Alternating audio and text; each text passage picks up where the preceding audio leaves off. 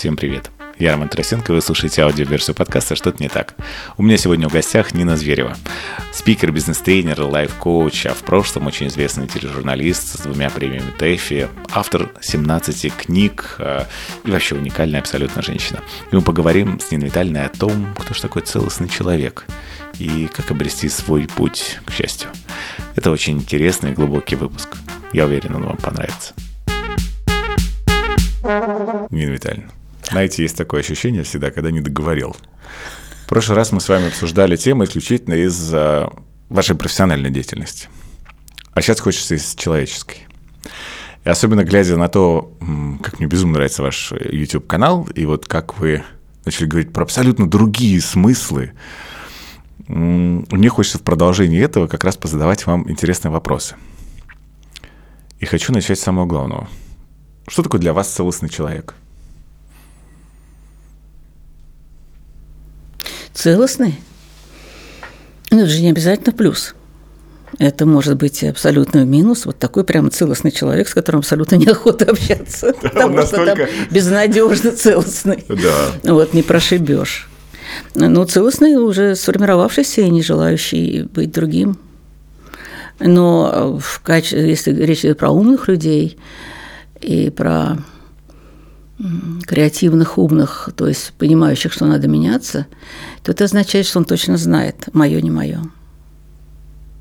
Это как-то связано с возрастом? Или Нет. можно быть в любом возрасте? В любом возрасте. А вот что, на ваш взгляд, нужно сделать, чтобы стать целостным? Вы просто производите ощущение, вам ряд людей в комментариях писали, что вы настолько вот правильный, целостный, сформированный человек, а, который не противоречит себе, своим ценностям, своим взглядам. Ну, мое не мое, да. Ну, нет, меня, меня все-таки вся жизнь доказывает, что я еще и в молодости иногда через слезы, но чувствовала мое не мое, потому что отказаться там от федерального эфира, когда тебе 25 лет, было очень трудно. Это же и было показатель моей успешности. И я от него отказалась, я же мечтала о миллионах зрителей. Но э, что-то вот, когда я применила это предложение Сагалаева уже с квартиры в центре Москвы к себе, к своей жизни, то я поняла, что может пострадать семья – Потому что муж сказал, что он переедет, но он сказал это как, как несчастье, полное несчастье. И ему трудно было бы там найти себя. В московских институтах он никогда не мог там найти общего языка. Ну, значит, обрекать близкого человека уже на какие-то страдания без... Э, ну, мы не знаем, какая будет перспектива, да, и как я могу тут помочь. Ну и родители э, меня очень привлекали, как-то держали рядом родители. Мама болела, и она рассчитывала на меня – и тогда мне я рыдала. Я... Действительно, это такая дорога, знаешь, которую не забыть. От э, Останкина до Курского вокзала пешком. Я плакала так сильно, что ко мне подходили люди. Я говорю, что все в порядке. Но я прощалась с этой мечтой. Но у меня не было сомнений совсем. Я приехала, Вова говорит, ну, я говорю, нет, мы, мы не едем. Я прошла кастинг, и меня брали в программу «Взгляд». Тогда это абсолютно ну, все, да. рейтинговая, топовая да, программа. Да. Но недавно мы разговаривали с Агалаевым, мы с ним очень дружим. Он говорит, как ты тогда так вот соскользнула, слиняла, смотри. Ведь этих ребят сейчас уже, ну, Политковского, Мукусева уже мало кто вспоминает. А тебя, наоборот, знают все больше и больше. Это как-то ты себя не потеряла. Я говорю, ну вот, видимо, ради этого. Дело даже не только в семье. Я еще очень не любила стиль вот, московский. Меня он пугал. Потому что там действительно нормально было за спиной все обсуждать, нормально было человека уволить, не предупредив. То есть, ну, как-то там это жестокий еще, кстати, мир. сохраняется. Жестокий Особенно мир. на телевидении. Очень я жестокий. Коллег, я всегда стремилась... Да, да, да, да. Я всегда стремилась иметь свое. А на самом деле всегда стремилась к свободе.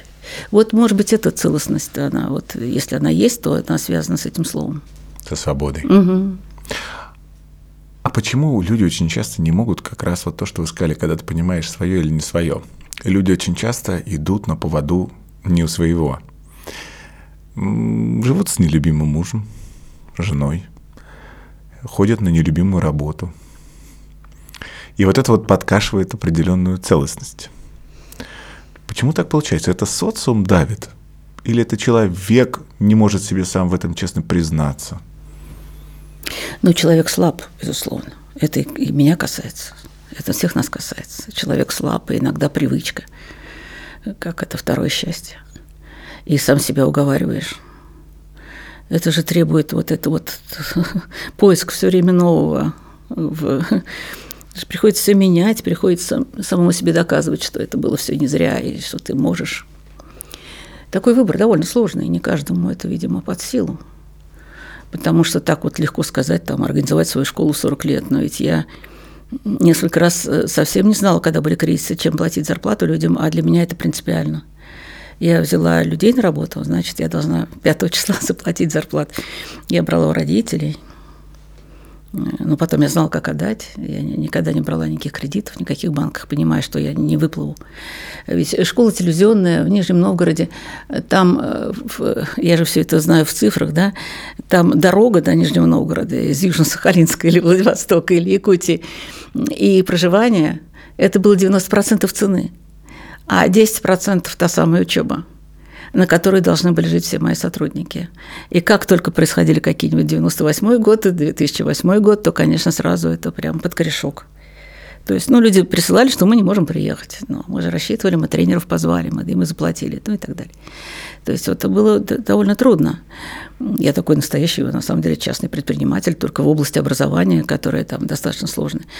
Но я никого вообще никогда никак не, не собираюсь осуждать. Если человек чувствует мое не мое, но ему страшно, то, может быть, он же ошибается, может быть, на самом деле его это просто ходить на любимую работу и жить с нелюбимым мужем.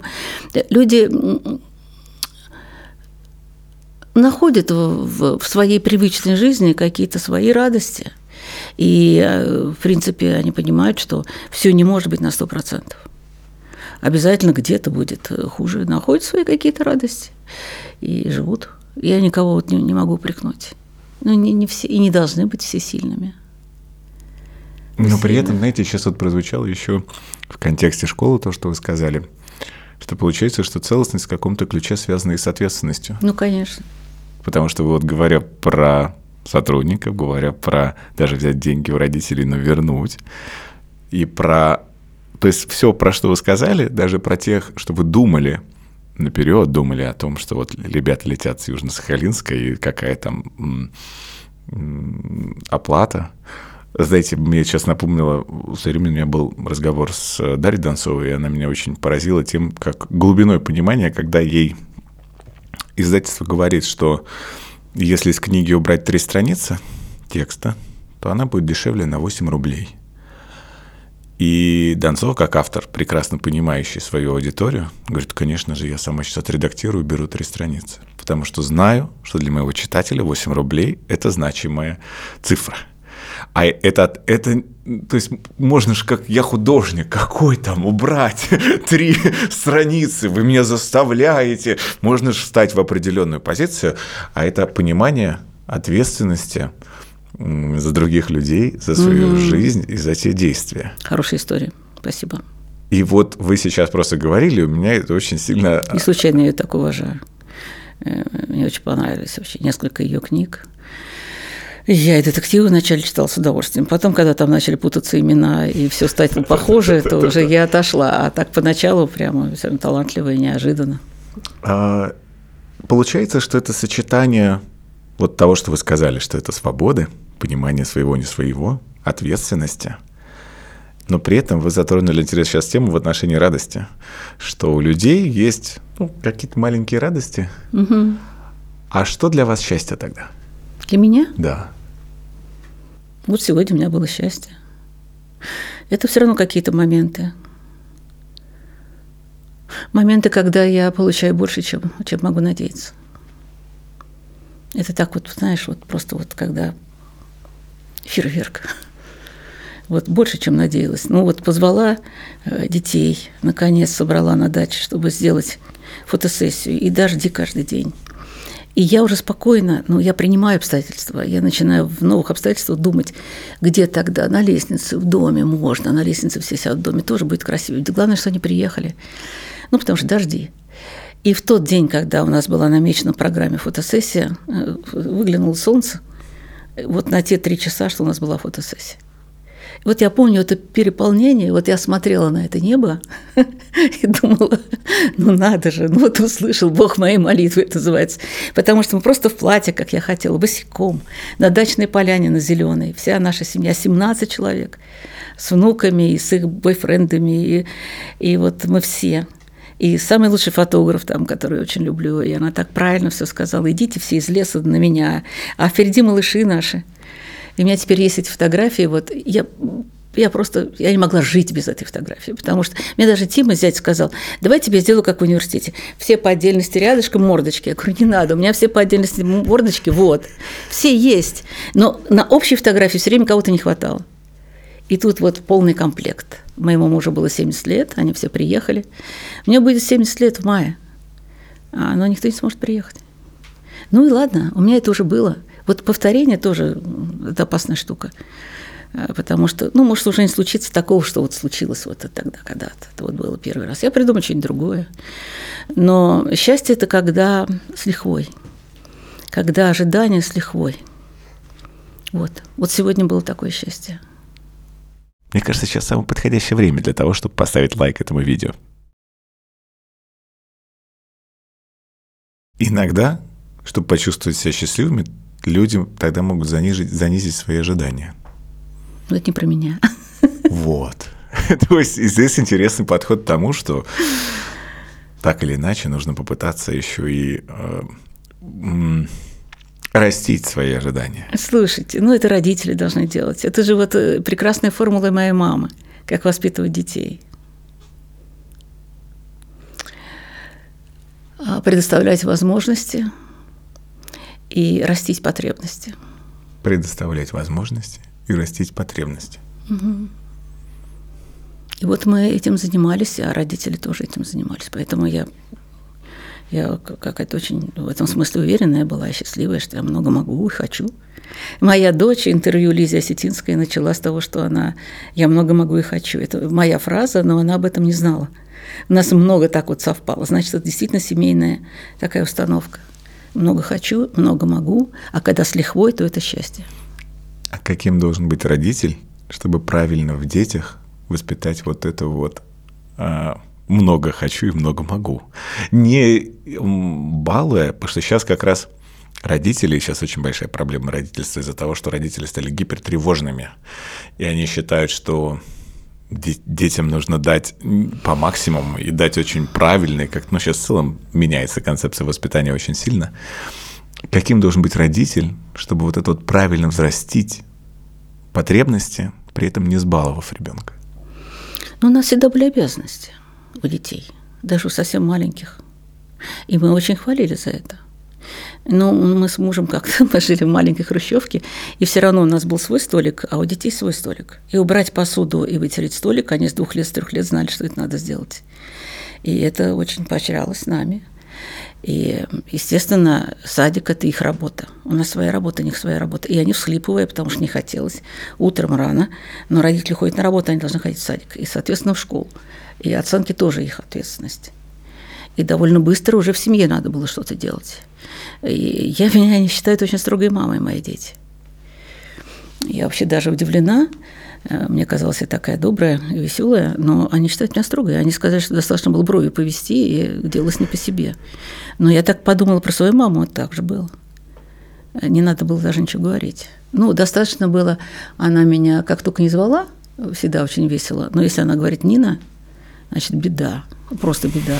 Чего-то точно не так. И вот дети. Но мне кажется, главная задача родителей с детьми – это быть просто очень внимательными. Ты понимаешь, наша Катя, которая сейчас живет в огромном красивом доме на берегу океана, и третий человек в компании Виза, транснациональный, да, очуметь. Я когда это говорю, сама себе не верю. Вот эта Катя в пять лет на старой-старой даче из пластилина лепила синее-синее-синее море, а рядом дом с террасами и с пуфиками, и с большими панорамными окнами, которых не было тогда, мы их не видели. Она это все лепила из пластилина, вот так вот. И как говорят сейчас, визуализация, вот она влияет на всю жизнь. Ее, и мы только говорили, Катя, это что, это дом, в котором я буду жить, дом, в котором, в котором вы будете жить. Это вот я буду жить в таком доме. И действительно, вот она лепила вот эту вот красоту. Но при этом она могла слепить и гнездышко.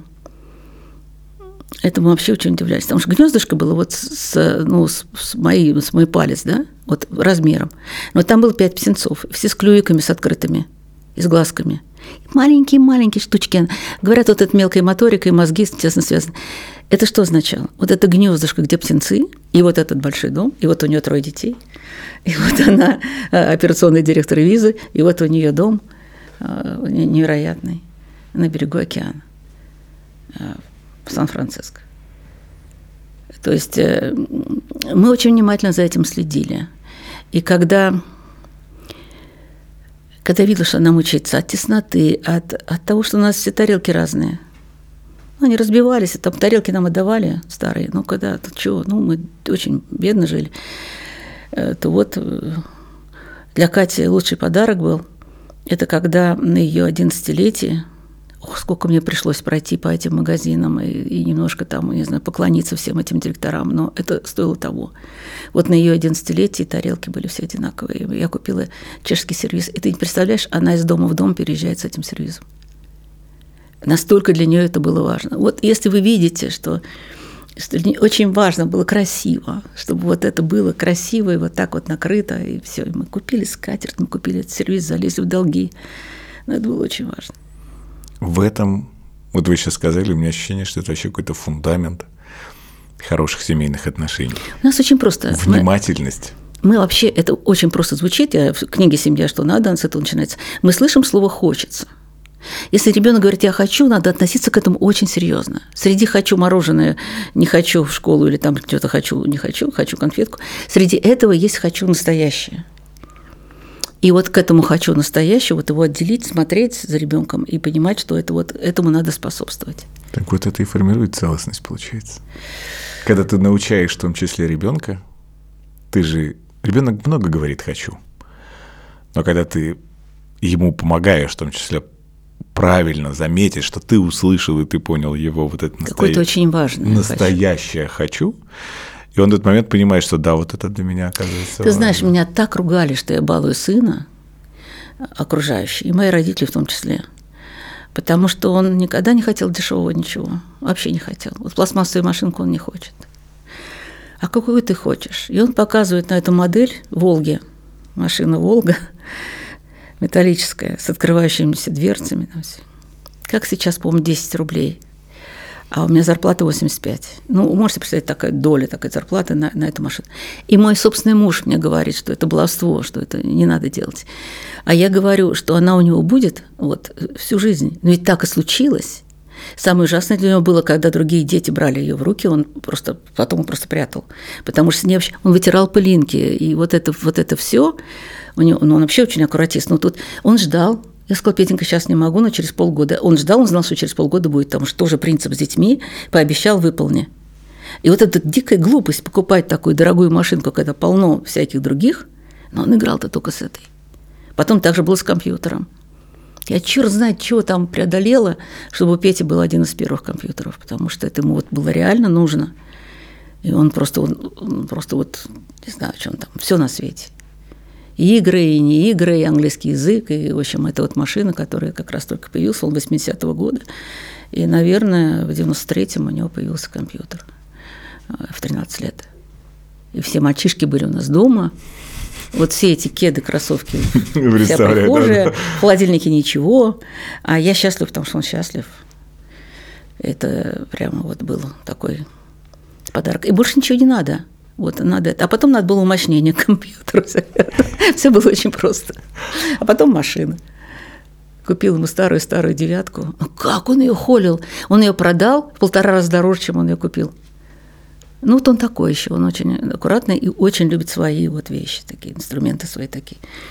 Вот. Ну, когда уже он купил себе сам в Америке, там, Мерседес, Кроссфайр он купил – и я прилетела, как надо было видеть, как мой сын, значит, открывает багажник, как он этот, сажает меня в эту белую машину с красными кожаными сиденьями. То есть все. И другое ему не надо, но это уже он купил сам. И, и я думаю, что вот та Волга, она повлияла вот потом на то, что он в этой Америке, там, где только не работал, на каких работах, но он купил себе машину мечты. Вы очень много во всех интервью говорите про своих детей, и вы та редкая мама, которая очень правильно, очень гармонично гордится своими детьми. Не болезненно при этом, не... Потому что такое иногда бывает, когда дети Эм, с выдающимися результатами, иногда родители, знаете, как-то даже с какой-то небольшой завистью будто бы о них говорят. А, но при этом э, в одном из ваших прямых эфиров вы коснулись очень интересной темы, темы child free. Сейчас очень популярна она становится, и многие люди сознательно отказываются от того, чтобы не заводить детей.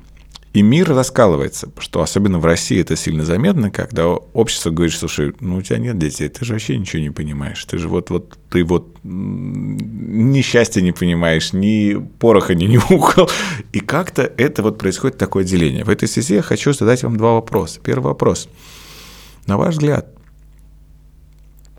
все ли должны, э, все ли могут и все ли должны стать родителями? Да нет, конечно вы поддерживаете тех, кто абсолютно, сознательно. Абсолютно. Ну зачем же вот вот вчера же у меня был прямой эфир по Инстаграм, мама меня не любит. Но если мама рожает, потому что так принято, потому что довели родители или потому что хочет муж, а у нее нет внутренней потребности, то это просто не ее. Ты про целостность говоришь, но это не ее, ее это разрушает. Так часто бывает, когда говорят, часы идут. Ты знаешь, я совсем недавно была в аэропорту в Турции – и там были наши люди. И я никогда не забуду, там женщина молодая, красивая, вся очень хорошо одета, и рядом ребенок, пяти лет девочка. И она прыгала и без всякой надежды говорила, мама, ты обещала вот печенье, ты обещала вот это печенье мне, ты обещала, мама. И мама, не глядя на нее, говорит, жопу твою отращивать, чтобы ты в машину не влезла ни в какую. Ты, говорит, посмотри на себя – Вон Аленка, и вот ты. Как она сжалась, эта девочка, прилюдно, все на русском языке разговаривают. Я бы лишила родительских прав. Я так хотела купить это печенье. Я вообще хотела ее забрать просто. Потому что, ну, не дано. Ну вот не дано женщине понимать свою ответственность. Потому что этой девочке может быть анорексия. Слово «мама» очень много значит. Она теперь будет смотреть в зеркало. Видите, уже в нем только живот и попу и боятся залезать в машины, что она в них не залезет. Это же эти слова все вот сюда отражаются. Но есть эта потребность в материнстве, она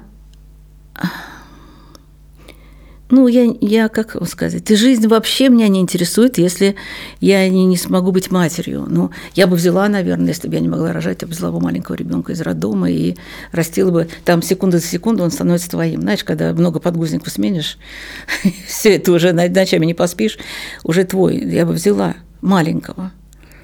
Может быть, даже и не маленького, не знаю. Но Бог дал мне вот такую фертильность, что у нас с мужем была наоборот проблема – потому что вообще мы должны были рожать каждый год э, по физиологии или там каждые 9 месяцев. Это ужасно, конечно, я уже боялась вообще его. Мне казалось, он подойдет ко мне на метр, и завтра я окажусь беременная. И это прямо вот было так. То есть мы не то, что там планировали, как планировали. Я уже, э, не знаю, на собственной свадьбе, там, через три дня после того, как впервые мы и тот, и другой, там, первый раз в жизни там что-то попробовали, ничего не поняли, но я уже на собственной свадьбе, там, через три дня понимала, что я беременна, и я была счастлива, мне было 19 лет, но я была совершенно счастлива. Мне кажется, это была моя, моя миссия, что ли. Я о пятерых мечтала. Мне вот этих двух не хватает. Вот поверишь, нет. Я иногда даже думаю, вот, ну, видишь, как это было советское государство, и не было еды, и не было нянек, и э, мне третьего запрещали. У меня об этом есть вот эта полосатая жизнь, рождение сына. Прямо запрещали, и все, я пошла против медицины. Но дальше уже было невозможно. И Вовочка мой попадал сердцем в больницу, потому что ночами вставал он. Мы оба очень приспособлены и к тому, чтобы рожать, и к тому, чтобы растить. Все-таки ни одной ночи никто не встал ни к одному моему ребенку, ни разу. Это плохо. Это плохо. И я рада, что у детей не так.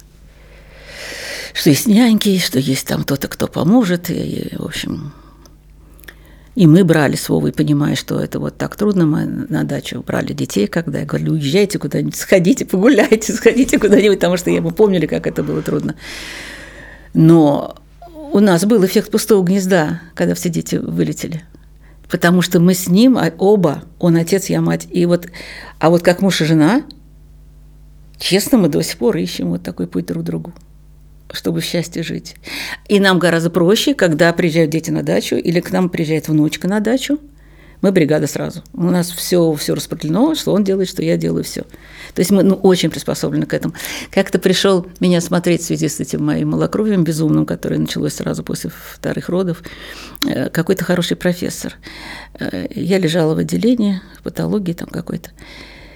И он посмотрел на тумбочку, и там стояла фотография Нелли, ей было 10 месяцев, и она улыбалась во весь рот свой беззубый. И такая фотография хорошего его сфотографировал. И вот она меня грела, эта фотография стояла. И я лежала такая бледная вся, никакая. Тогда весила очень мало, но это было не было красивым. Я не должна была весить мало. Я всегда была такая девочка крепкая. И это было тоже от того, что ну, действительно не успевали мы ничего купить, никакую, ни курицу, ни мясо. И он посмотрел на фотографию, на меня, на фотографию, на меня. Он потом мигрировал. Потому что, конечно, он сказал политическую речь. Он сказал вот этой женщине – надо рожать вот этих детей.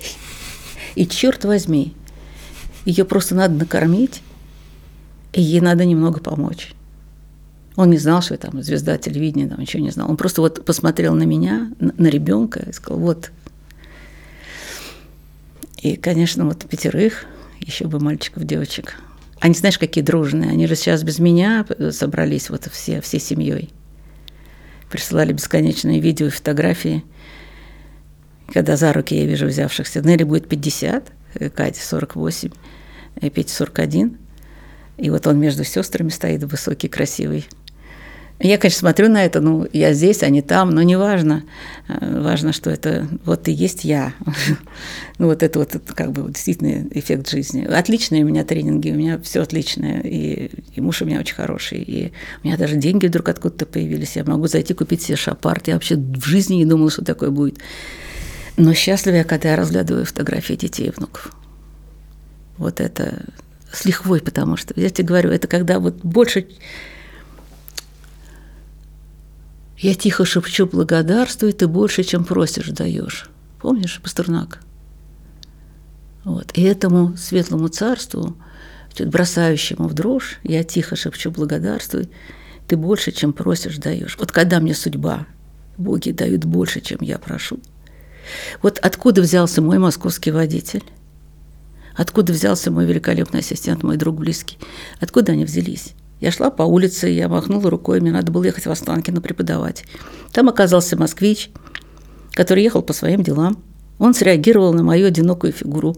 И он сказал, куда едем? Я говорю, в Останкино. Ему стало интересно – он говорит, вполне упакованный парень, деньги у него есть, есть хорошая машинка, там все.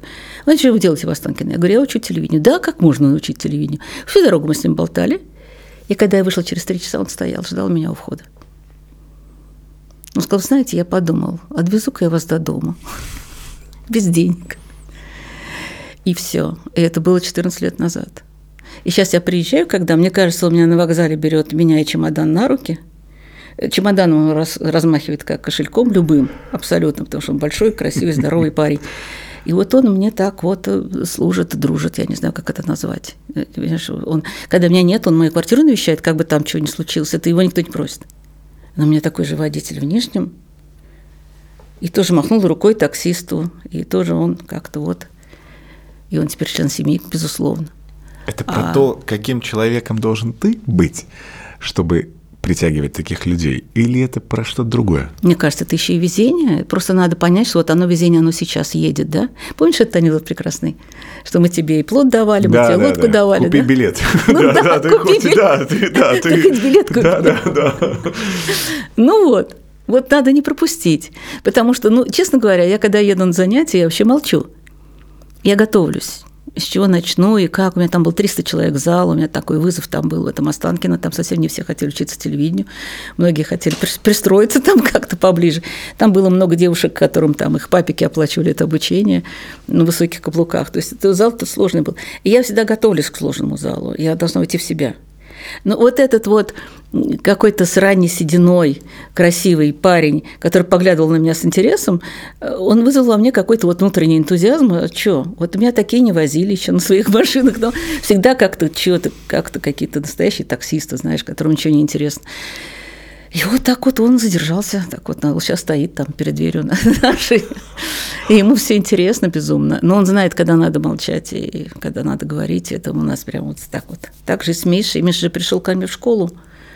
Это же было, черт знает, как 20 с лишним лет назад. И вот это был мой ученик.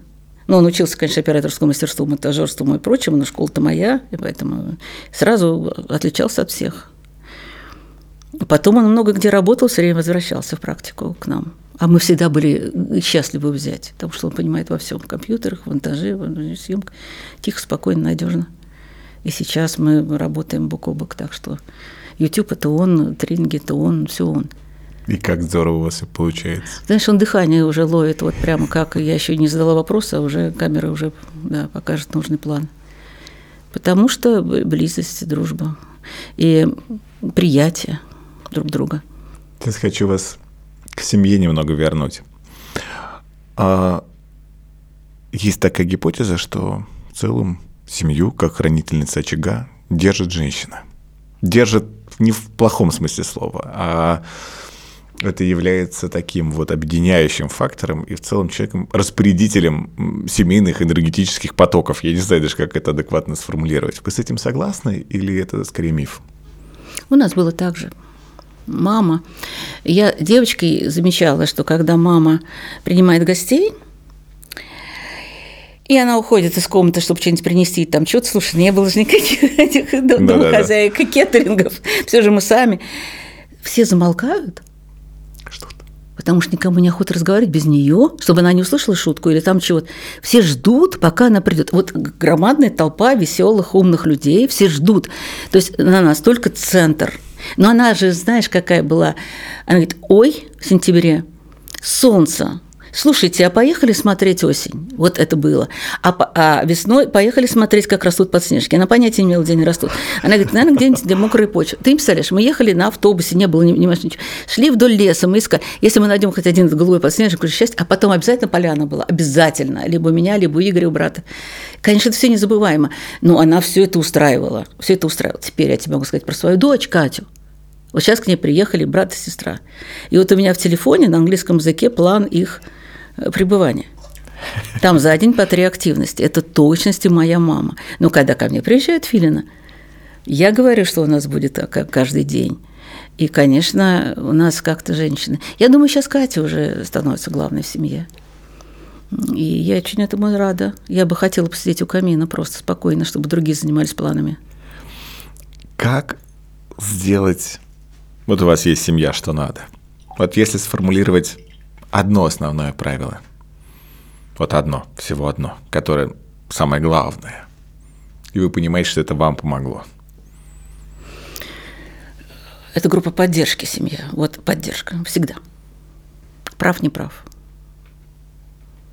Сам виноват, не сам виноват. Поддержка всегда в семье должна быть. Вот только тогда семья – это настоящая семья когда ты можешь, вот как говорят, в городе и в радости, и в виноватости во всем. Я украла булочку в магазине, мне очень захотелось. Я украла, меня никто не заметил. Я убежала на улицу. Я бежала, как сумасшедший, будто за мной кто-то гонится. Потом я все съела. Потом я пришла домой, потом решила ничего не говорить. Никто же не заметил ничего. Но я не могла не рассказать маме, не могла. Я разрыдалась вечером, а мама чувствовала все время что-то не так. Она не торопила меня. И я сказала, что я украла булочку, и что, наверное, это тетя-то, которая там, а с нее же это как-то вычтет и все. И что сделала моя мама? Она сказала мне, что нету ни одного человека, который бы не совершал плохих поступков. Но не все рассказывают. И не все так переживают. И это гораздо важнее. И она спросила, как выглядела тетя. И на следующий день мы пошли в магазин отдавать деньги за булочку, искать эту тетю. Вот мы купили еще шоколадку, ей подарили. Мама сказала, что это тоже вот очень важно все. Но меня вообще никто не ругал. Не было вообще, не, как-то могла вообще, ну вообще не несло. Я с тех пор вообще никогда в жизни ничего никогда не беру, потому что это же гораздо лучше. Семья примет всегда, всегда, любого. В любой ситуации. И если надо, то поможет. Ну, не знаю, мне многие там подруги говорили, ну как, Петя уехал в Америку, уже третий раз он ищет себя, и вот он поехал уже бизнес-тренером в Америку. Оказалось, там все это гораздо сложнее, чем он думал, и ему сестра дала деньги. Говорит, как вы вообще, парни уже взрослый, вы его балуете? Нет, она дала ему подъемное, чтобы семья ни в чем не нуждалась, чтобы он искал себя. Был такой договор, и он взял эти деньги, и это семья. Это не последние были Катины деньги, но она, конечно, щедра очень. Все, кто, когда мы у нее живем, она оплачивает всем все, все, все самолеты и все, все, все житье, и она, и Тима, там, ее муж, и еще и принимают. То есть это островок безопасности, Роман, абсолютный. Вот кругом машина, машина, машина, машина, машина. И есть островок, где тебя никто никогда не тронет и не шибет. Вот островок безопасности. Группа абсолютной поддержки твоей. Если бы вот взять и сформулировать, что не так, на ваш взгляд, в России вы знаете статистику, что мы сейчас, к сожалению, вошли в тот штопор, когда у нас число разводов превосходит Да. число браков. Да. Уже вошли вслед за, за границей. М, Как вы думаете, почему так происходит? Мы не за тех выходим и не на тех женимся. Тут я вспоминаю, знаете, у меня был абсолютно потрясающий э, преподаватель по химии, и она говорила, я вас умоляю, до 25 мальчики, не женитесь. Ну, а ты-то? Сейчас вот я как раз коснусь этой темы. Она говорит, не женитесь. Мы такие, почему? Она э, говорит, меняется. Говорит, это физиология банальная. Меняется э, ваш гормональный фон с той точки зрения, что вам нравились там стройные э, блондинки, стали нравиться крепкие брюнетки. Это просто не потому, что вы ее разлюбили, а так, ну, заложено у нас природой. И вот ранние браки, статистические, все дела. Я думал, а как так вот, ну, что да, что вот мы с супругой гораздо раньше, то есть с моих 18 лет. А, и потом я понял, что я-то начал встречаться с э, блондинкой вообще, и с абсолютно другим человеком, а живу сейчас с абсолютно другим. И что она изменилась. И я начал любить одного, а продолжаю любить другого. И для меня вот это важно. И то есть, наверное, она будет меняться. И точно так же у мужчин бывает такая проблема, и мы часто это видим, непринятие своей супруги, когда ты видишь, что супруга начала стареть. И ты думаешь, а тебе в этот момент наступил кризис среднего возраста, и ты думаешь, надо ко мне, к моей лысеющей шевелюре, кабриолет и какую-нибудь блондинку по накачанию. И вот это все происходит от того, что ты, ну, ты не очень принимаешь, что с тобой кто-то, вот что человек взрослеет, что Старую меняется. жену трудно любить, это правда. Старую жену. Ну, слушай, ну хороший анекдот. Это правда, Ладно, да, там да, стать дедушкой, но спать с бабушкой. Спать, с бабушкой. Это правда. И вот какая-то, знаете, вот есть такая э, совокупность проблем. И мне вот интересен ваш взгляд. Что не так мы делаем, что у нас вот так стало много разводов? Может, мы менее терпимые стали? Может, еще что-то поменялось? Может, какая-то свобода? Может, это неплохо, кстати? Я тоже не знаю. Но мне кажется, что не каждый развод – это плохо. И мне тоже так кажется. Моя мама, конечно, потрясла всех, когда в день золотой свадьбы ей все звонили, говорили, золотая свадьба, Наталья Матвеевна, как здорово иногда. Представляете, какая глупость 50 лет с одним человеком про- прожить. Вот, говорит, и жизнь прошла. К нам как раз тогда на дачу приехал Кира Прошутинская со своим третьим мужем, и, и с каждым из них она была счастлива, и все они были разные. Мама говорит мне, слушай, мы-то чего-то с тобой, жизнь-то мимо вообще проходит, ну, интересно же, может же было бы по-другому как Попробовать, да, как-то по-другому. ну, это очень вообще на самом деле сложный вопрос. Потому что мы не знаем, что было бы, если бы. Мы, может быть, иногда держимся за привычный, опять же, уклад, потому что развод, умные люди понимают, что развод – это не просто расстаться. Огромное количество друзей, э, и даже нажитое имущество, и дети, и внуки – это все. Ну, вот у меня свекор, когда решился уйти от свекрови, то мы принимали их на следующий день. Знаешь, на, черствые именины называется. Мне это очень не нравилось, но это было условие свекрови. Я бы лучше бы, я очень любила свекра, я хотела бы, чтобы он со своей новой женой приходил к нам, когда был праздник. Но дети там, Вовины братья, сестры, они все тоже вот, значит, мать бросили. А что мать бросили? Он очень несчастный был с ней. Он мне говорил по-честному, что он ходит каждый день как под топор. Всех детей вырастил четверых. Э, Хотя был в ГУЛАГе 20 лет. У меня Вова родился в ГУЛАГе. Э, он был заключенный по самому большому разряду, и одиночка была, и шахтер, и прочее, и болезни, и все на свете, очень сильный человек. В 19 лет его посадили, когда он был уже женат, потому что он не захотел сдавать своего учителя. Он был комсоргом. И его вот всю жизнь ему так сломали, ну вот четверо детей. А жена, когда приехала через 8 лет, они были разными людьми, и там уже не сложилось то, что сложилось у них по молодости. Но она исправно рожала ему детей, и, и кормила, и поила, и убиралась, и все делала, и пилила его каждый день потому что ей сразу все рассказали, сколько там было женщин до нее.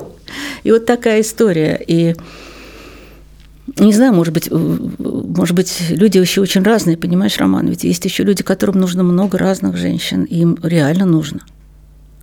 Ну, тот же Боря Немцов – он же мне просто это сам говорил. Ну, не может он. он. Петя у меня плакал, когда ему было лет 22. Он говорил, я никогда, никогда не женюсь. Столько красивых женщин, все разные, и я не хочу изменять. Я просто, я, их столько. И еще он очень легко нашел к ним подход, фактически к любой.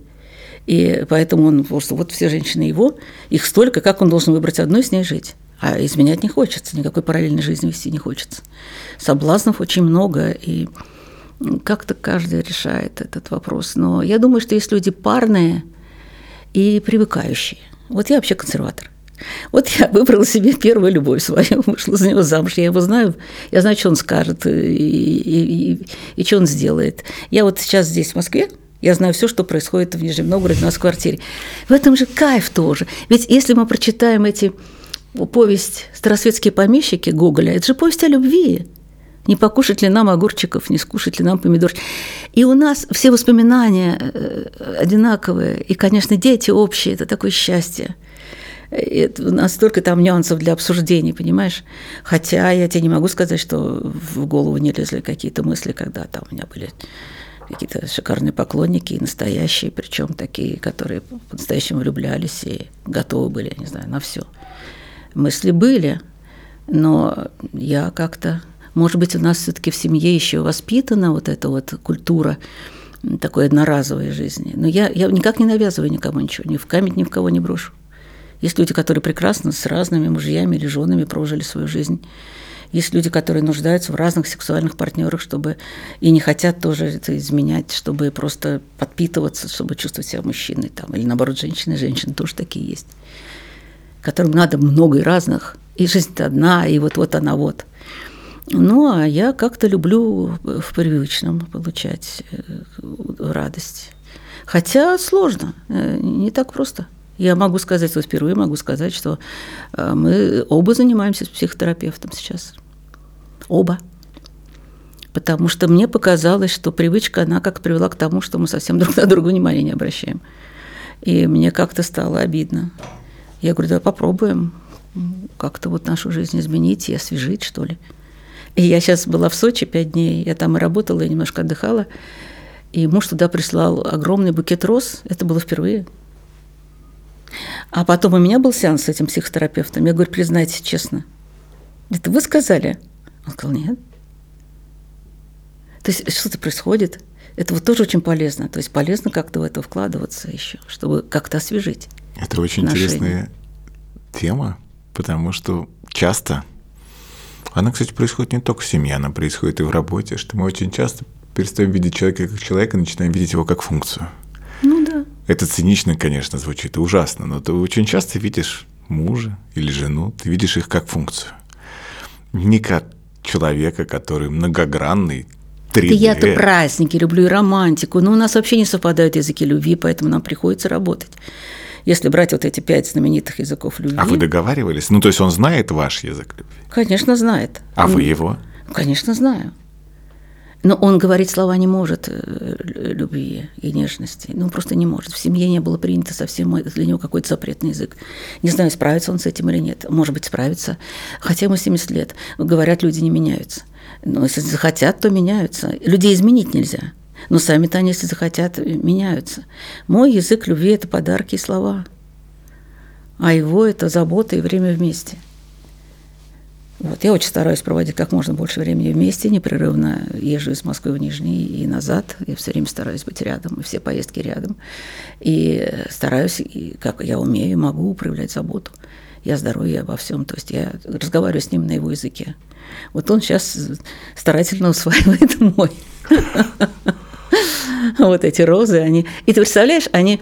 Я была там пять дней, я уезжала, они стали свежие, как будто только принесенные. А мне еще ученик подарил розы. А они сразу разу в ужас. А вот эти Вовины как заговоренные стояли. Прямо жалко было. Я их взяла потом охапкой на ресепшн отнесла. Как круто. Ага. Человек может быть счастлив, если он выбирает путь одиночки. Конечно. Вот прям вот совсем один. Ну, слушай, ну... Потому что сейчас разные. это очень шеймится, особенно родителям, когда говорят родители, ты одна. Это часто, кстати, вот парням почему-то мамы редко когда такую претензию предъявляют, а девушкам, к сожалению. Нет, ну мамы, часто. когда хотят внуков, начинают ко всем предъявлять да, претензии, да. к парням, к девушкам. Ой, ну, слушайте, сейчас все обеспечено. Человек легко может жить один, и будут приходить две филиппинки, как мне сказал Немцов в свое время. И будет полностью... Все чисто и хорошо. Все выстирано, выглажено. Выложено, все как никогда просто. Дом, дом просто полный порядок. Вот, поэтому сейчас можно жить одному легко, и женщине, и мужчине и не мучиться с таким приложением друг к другу. Слушайте, ведь очень много произошло разводов и разъездов э, между теми людьми, которые не регистрировали брак во время ковида, когда они были обречены да, да. на то, чтобы жить в одной И когда они в кои-то веки увидели того, ну, они увидели, они наконец-то пересеклись дома в одном контуре, разглядели этого человека и поняли, что что-то не то, что-то не так. Mm-hmm. И это очень интересно, что сейчас это особенно актуально становится. Люди стали все еще работая на удаленке, очень много времени проводить дома, и, и вдруг неожиданно выяснили, что чего-то как-то оказывается мне вот это вот ну, не нравится. Понимаешь, как бы мы с тобой ни старались, мы все равно понимаем оба, как глубоко женатые замужние люди, что э, семья требует жертв. Ты все равно должен приспосабливаться к человеку, и это требует жертв. Это правда. А одиночки, они не приносят никаких жертв. Ведь сейчас это теория mm. и радикальной правды, и теория такого как бы разумного эгоизма она же такая, что почему я должен э, что-то делать, почему я должен, я ничего не должен никому. И люди так хорошо живут. А я вот я точно знаю, сколько, как много мне приходится жертв приносить, и моему мужу тоже, а, для того, чтобы вот жить, как мы живем, то есть дружно, без конфликтов. И Последняя история такая, которая меня потрясла. У меня старшая дочь очень удачно вышла замуж за своего индуса Пранаба – любимца нашей всей семьи. Ну, удивительный человек. Он такой красавец, индус, он всегда такой спокойный. Он э, чувствует все. И человек вообще без недостатков. И ковид, у них очень маленький домик. И дома же дом, подросток, Пиали, и она заняла свою комнату со всеми своими уроками. Пронап занял комнату со всеми своими уроками. Нелли досталась только столовая, в которой она тоже все время в зуме там и все. Маленький домик, 100 метров маленький домик, маленький садик. И моя дочь привыкшая к путешествиям, к людям, к публичности, и она такая яркая, она начала просто страдать. И тогда опять Катя сказал, Неля, я дам тебе денег, сними квартиру на море, хотя бы там на несколько дней будешь ездить там своей семьей. Понравится, если, то значит купишь, я тебе помогу. Там дорого все очень. И когда ковид, там все, все эти квартирки, все это сразу начали покупать все. Ну, это не, не деньги профессорские, понимаешь, какие-то такие другие, бизнесовые деньги. И я сказала, Нелли, какой хороший, какой вариант. И она так мечтала. Она съездила, посмотрела, там такие разные квартирки, море, там все. Ее индусская семья сказала, зачем? Нам здесь очень хорошо мы не хотим. Я говорю, Нель, и? Она говорит, мам, нет. Я не хочу на субботу-воскресенье уезжать одна, оставлять их одних. Мы вместе пьем чай, мы общаемся. Ну, говорит, значит так. Это, конечно, жертва, это, конечно, ее подтачивает изнутри. Ну и дальше я говорю, давай тогда в будущее посмотрим.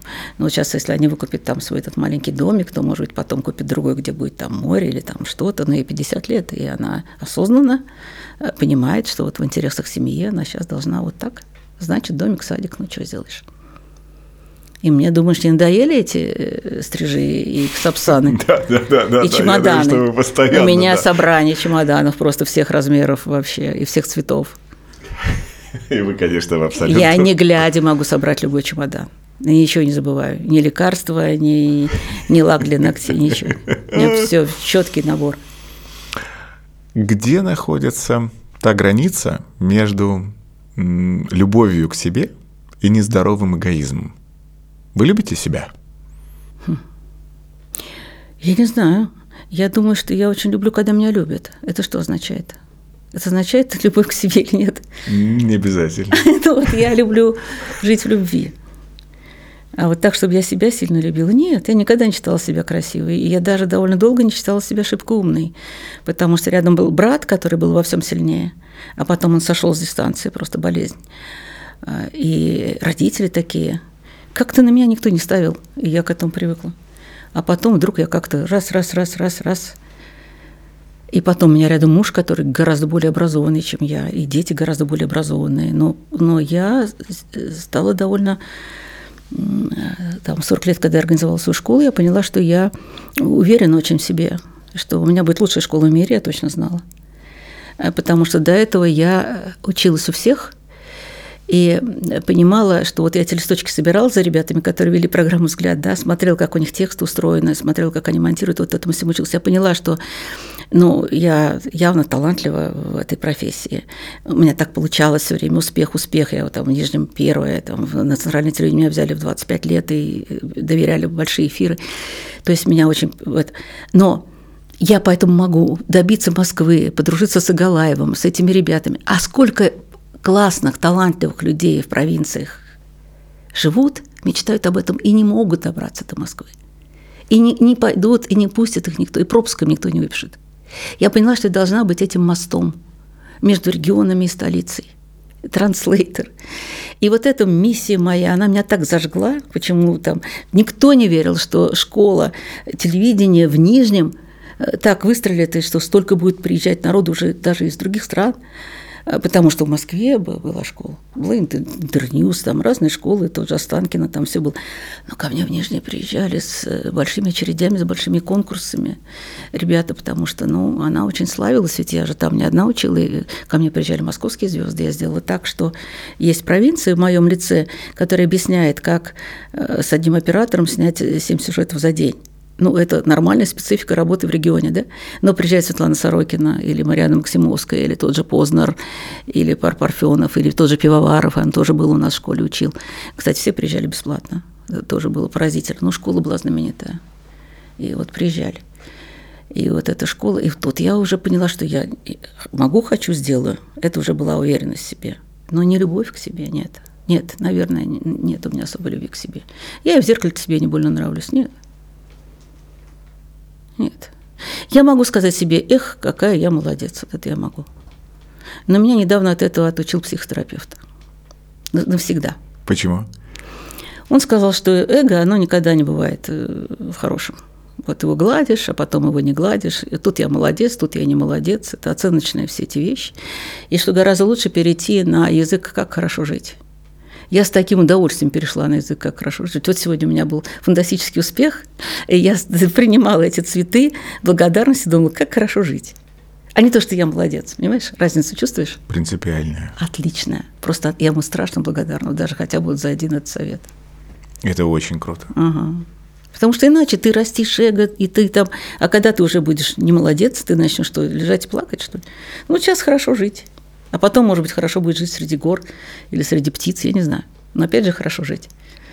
Сейчас, сейчас среди тренингов хорошо жить, но не всегда же. При этом, понимаете, интересно, что в мире-то сейчас все обратное говорится. Говорится амбиции, амбиции. Амбиции, да. эгоцентричность, а, я. И mm-hmm. вот это вот все не как хорошо жить, и, и про важность и любовь к себе. Почему я коснулся этой темы как раз? Потому что она мне представляется очень сложной. И почему я задал вопрос вот именно а я так, не могу на него ответить. в таком ключе, что Ну вот, вот да. если я хочу, чтобы меня любили, это что означает? Вот я, я, я всегда живу в любви. Вот где любовь, там я. То есть вот мне надо, чтобы меня любили, это точно. Я ухожу, когда меня не любят. Я так ушла из вестей. Они никто не понять не могли.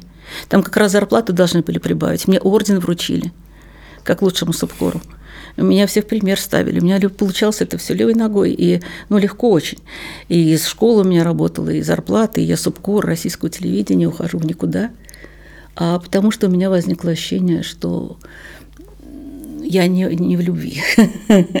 Понимаешь? И когда начинают тебе редакторы говорить, э, какой вопрос надо задать, какой ответ надо получить, я уже и не в любви к профессии. Я должна любить профессию, дело, которым я занимаюсь. Знаешь, фраза прекрасная. Надо любить то, что делаешь, иначе придется а, полюбить то, что получил.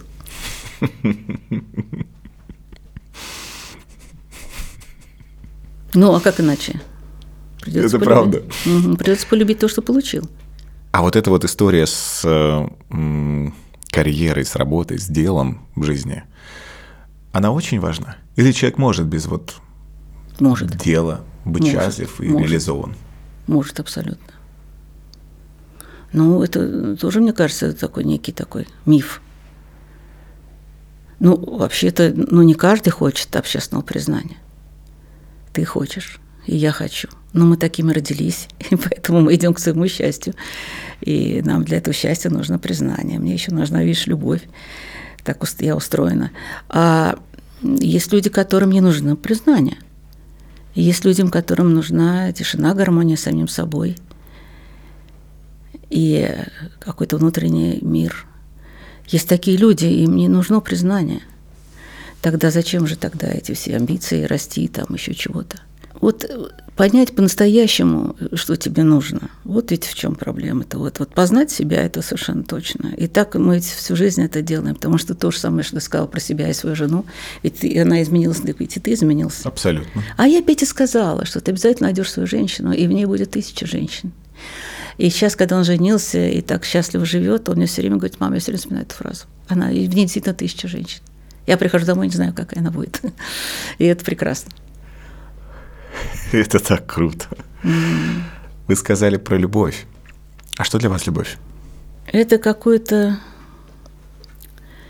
э, погружение вот в здесь, сейчас, и больше ничего не надо. И вот это ничего лучше быть не может. И это действительно не обязательно к мужчине чувство. Потому что вот если я сижу на даче, и передо мной там, ходят, играют в карты, что-то делают, что-то разговаривают мои дети. Я просто слушаю голоса и просто наблюдаю, просто лежу. Я абсолютно вот вся в этой любви, и, и, и я, я таю от любви умираю просто. А эти малыши же у нас, у нас двое маленьких, они с разницей в один месяц. У меня у сына дочка родилась, а у дочки сын.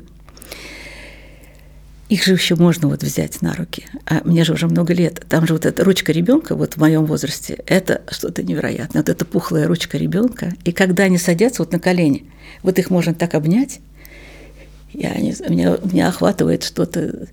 Да вот у Миши сын, я не могу на него наглядеться. И вот, вот пощупать, потискать хочется. Это, вот это любовь все наслаждение какое-то, такое чувственное очень наслаждение. И, и хочется, чтобы не прекращалось вот это вот ощущение. И с мужчиной также. Причем это не обязательно секс. Это просто вот знаю, настроение такое, что вот только здесь сейчас и больше мир, пускай мир замолчит. Вот его не надо ничего. Вот здесь и сейчас. Если бы была у вас возможность вот так вот сердцем к сердцу, вот достучаться до сердец большинства людей в нашей стране. Вот что бы вы хотели не в мозг, а вот, вот в сердце hmm. сказать? Так я ведь участвовал в выборах губернатора, и тогда приехали политологи из Москвы. Мне же было 45, и я уже к этому времени была депутатом. 4 года. Ну и журналистом там с 18 лет. То есть я хорошо знала людей, хорошо знала области, знала потребности людей. И меня любили, и меня, я была узнаваемая и любимая, поэтому э, несмотря на то, что там уже было как бы все решено без меня, и понятно было, что меня не выберут, но, но вообще-то жаль, потому что даже мои родители которые очень не хотели, чтобы я шла там во власти чего-то. Они сказали, ты была бы очень хорошим губернатором, очень хорошим, потому что любишь людей. Это редкое такое качество. Ну и мозги есть. И потом я понимала, что э, роль губернатора – это деньги доставать из Москвы. И я понимала, что я в свои 45 лет открою любой кабинет, и дадут Нижегородской области столько денег, сколько они не дадут ни одному мужику. А, поэтому это как-то так вот... Я всерьез как-то участвовала, хотя там получилось 7%, по-моему. И, и даже не очень огорчился, потому что я к этому времени уже увидела, как это все устроено. То есть все играли против меня, включая Немцова, скажем. И это такое, заповедь такая политики, да, тут ничего личного. Да. Поэтому, когда приехали политологи из Москвы, там какие-то не меня поддерживать, то они сказали, что вам надо вообще присмотреться к власти, потому что сейчас это может быть область, потом это может что-то еще, уж очень много всяких данных. И они тоже меня спросили тогда. Вот если бы там значит, вас избирали там куда-то какой-то хороший пост в Москве, что вы сказали людям. Есть важное и неважное в жизни. Вот. И все равно, когда человек умирает, он э, думает о важном. А важное это, оказывается, люди, которых он любил. Все остальное не важно. Нисколько нажито, не, не все ошибки, которые мы совершаем, мы их будем совершать всегда. И если мы чем раньше поймем и будем больше уделять всего себя, души и всего, что можно важному. Важно это, конечно, любовь. Это, это поддержка близких и, и это не близких тоже. Это чувство, которое окрыляет, которому веришь, и которое делает людей чище и лучше. Ну вот э, мы заняты все время часто в этой суете и в каких-то погонях за чем-то эфемерным – не тем, о чем мы думаем, когда мы умираем. А вообще удивительно, человек не думает о смерти, боится мысли о смерти. А это часть жизни. Мне очень нравится теория Ньюта и Федермейсера на эту тему. Это часть жизни, к ней надо быть готовым. Если ты понимаешь, что в конце жизни ты понимаешь, что ты это там не так, это не так, это не... самое главное, ты потерял человека, которого любил, и ты думаешь только об этом. И тебе хочется увидеть только его. Она рассказывает именно такие истории то значит, вот не теряйте сейчас уже. В том числе меня пугает очень как раз вот эта родительская детская связь. Вот понимаешь, ведь матери любят своих детей. Почему дети считают, что их мама не любит? Потому что мамы не умеют показать любовь. Вот, наверное, если бы мне сказали одну фразу сказать, я бы сказала, не стесняйтесь любви, показывайте ее потому что все чего-то опасаются. Так вроде как не принято.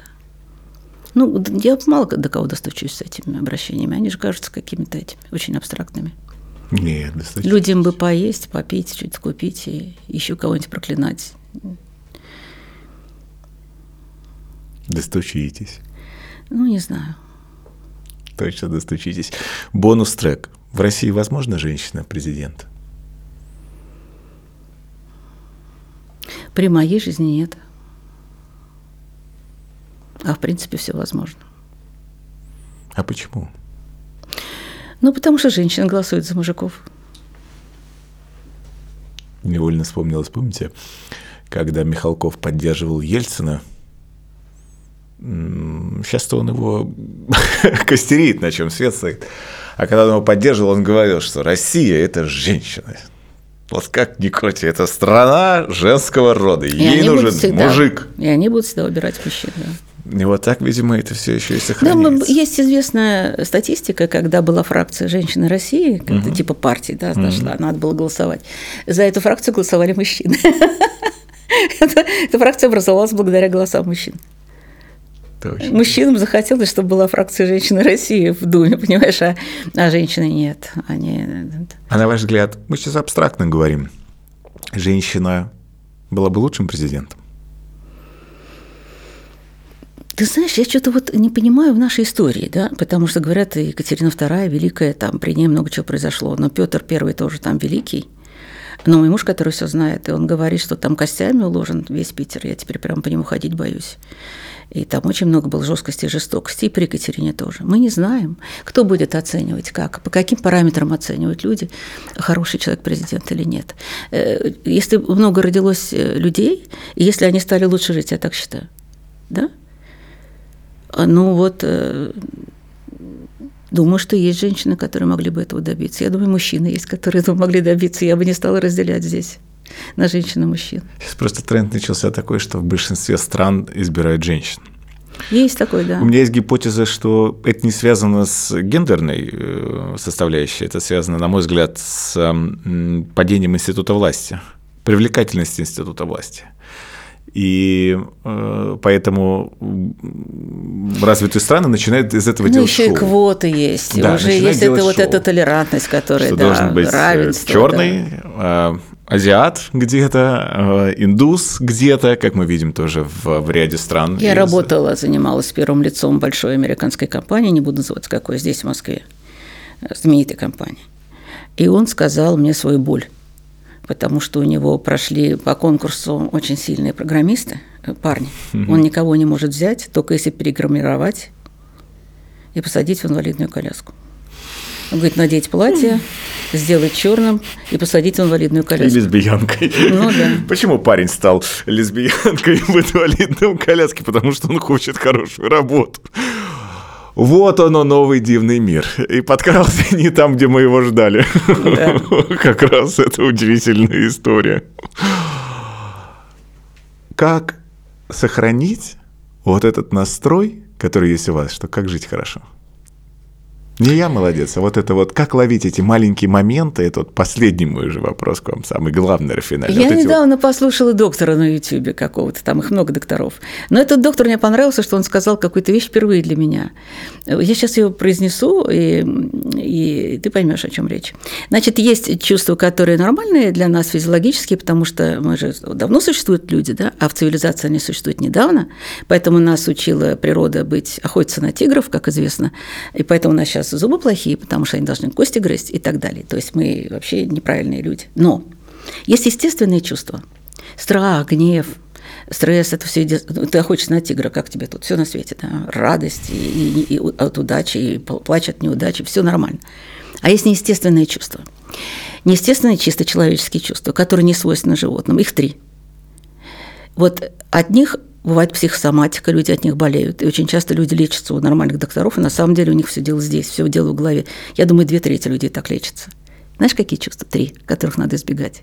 У меня нет ни одного. Тревога. Нет, Это не тревога это чувство. нормально. Тревога и у обезьян, и у тигров есть. Ты что, там идет какой-нибудь лев, там Так. сразу тревога, нет. Какие три? Обида, зависть и чувство вины. Это В маркетинге топ-3 чувства, которые надо использовать для рекламы. Вот вы сейчас сказали, это действительно так, потому что если ты загоняешь человека в чувство вины, причем неважно, перед семьей, перед своим лицом, ты просто вот как крем продать хорошо, да? Сказать, что, мадам, вы же никогда не ухаживали за лицом. Ужас какой. И все, и у женщины начинает чувство вины, и она такая, а действительно, надо крем купить. А я тебе сказал бы, не ухаживала и не буду.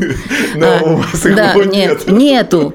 Чувства вины нету. Обида. Нету. Ох, беда. Вот с этим, конечно. Чувство вины И зависть. и зависть. Не Хочу, как завидела. у него.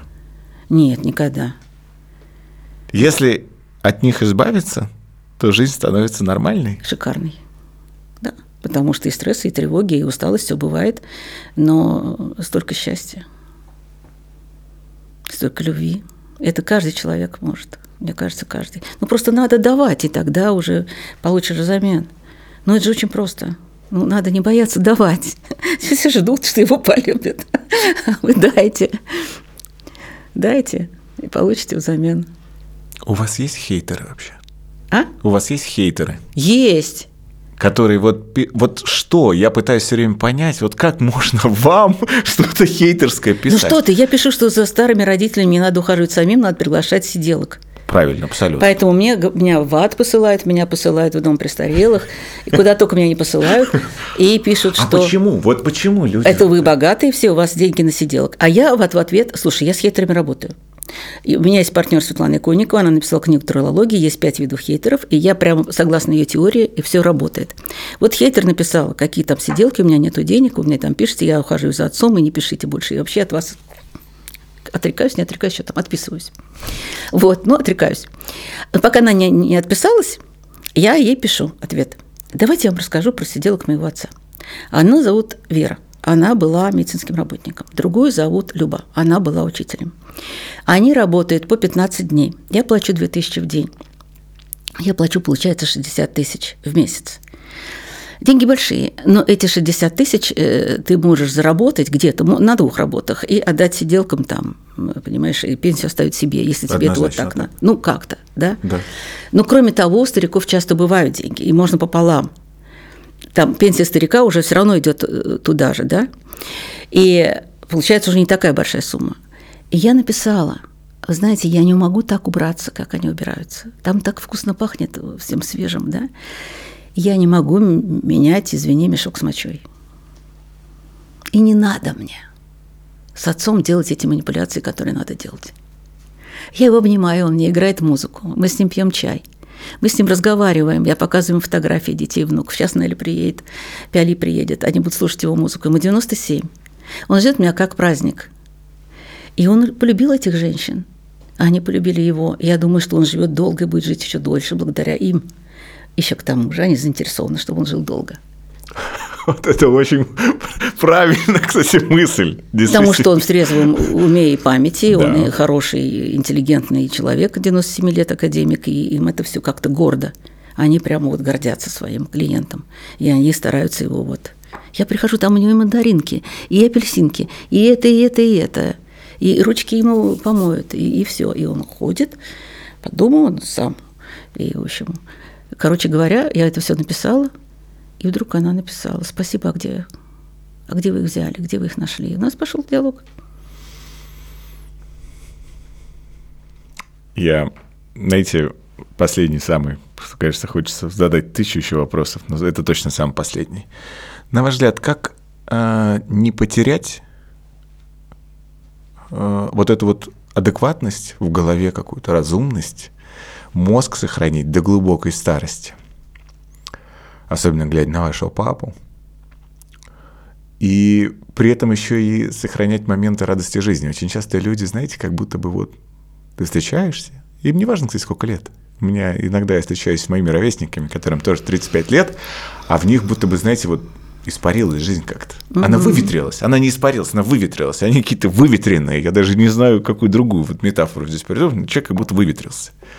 Как это сохранить? Ну вот, может быть, любимого занятия не было в жизни, даже любимого хобби, но любимое занятие. Все равно, прежде всего, то, о чем ты думаешь, что ты делаешь, что ты творишь. Это держит в жизни, конечно. У меня родители, мама до 80 лет работала в университете. Папа работает до сих пор, он же в свой день рождения делает доклад, семинар. Да, я видел, вы выкладывали вот. И, конечно, он очень много читает и э, свои мозги тренирует. Ну, например, у него Сбербанк онлайн, он оплачивает все там за квартиру и все. То есть вот эти вещи он никому не доверяет, он это делает. Сам сиделкам надо дать деньги. В 97 лет. Да, им на карточку переводит, там все, все это он учился сам, все это делает. Бесконечные там у него какие-то графики инсталляции. И если не нагружать мозг, он э, в старости, конечно, скукоживается, так я бы сказала. Поэтому мама, например, меньше тренировала мозг, она стихи учила наизусть. Э, она тоже много делала. Но все-таки вот и деменция у нее была с памятью, но оперативной памятью, а не той, которая настоящая память. Поэтому она как-то... Я говорю, мамочка, всем плевать на то, помнишь ты, какое сегодня число или нет. Гораздо интереснее с тобой поговорить про любовь. Что такое любовь? И вот она думает и говорит, это безумно было интересно. Ее как будто очистили от повседневности, вот с, говорить с мамой о философском. В общем, ты меня задала вопрос, на который я готова отвечать долго, потому что я выступаю э, в Питере на ТЭД именно на эту тему. На эту тему будет выступление. Да. Тогда мы все посмотрим. Это Со выкладывает, поэтому да. это супер интересно. Да. И это отдельная тема. А, и вот чтобы уже совсем финал. Что такое старость? И вы не боитесь постареть? Вы вообще не, ну, потому что вы точно, вы старость, вы точно не под руку друг с другом. Ну, судя, глядя по своим родителям, старость, когда привычнее привычное становится уже как там вторая натура, как там привычка, да, угу. важнее, чем новое, боязнь нового. Боязнь нового. Мамочка, поехали на дачу, такая погода хорошая. Ты посмотришь, опять весна, как выглядит, а мы с тобой в карты поиграем и все. Ниночка, какая хорошая идея, когда? Завтра утром. А папа? С папой сиделки мама. Ей надо было каждый раз это заново объяснять. Да, а папа? А папа с папой хорошо. А как я за тобой зайду? Очень хорошо. Утром в 6 утра звонок. Ты меня куда-то звала, я никуда не поеду. С испугом, со страшным. Я говорю, а что случилось? Ты плохо себя чувствуешь? Нет, а папа? Мама с папой сиделки. Нет, он без меня не может. Любая причина найдется, только чтобы остаться дома. И когда моя мама э, такая всю жизнь организовывающая, она всегда говорила, путешествия продлевают жизнь. Впечатления продлевают жизнь. И когда она вдруг осталась дома, она, правда, попросила купить ей дорожку электрическую, чтобы тренировать угу. ноги. Но она осталась дома, там, где папа, то я поняла, что да, все, мама постарела. Мама не хочет нового ничего. Мама не хочет выходить из дома. Ей нужен ее уютный халат. И все. Ничего не оставьте меня в покое. Я говорю, ты сама говорила, что всегда надо напрягаться, чтобы жить. Это твое выражение, мам. Она говорит, ну, видимо, пришло время, когда не надо напрягаться. Оказывается, такое время тоже бывает. Вот.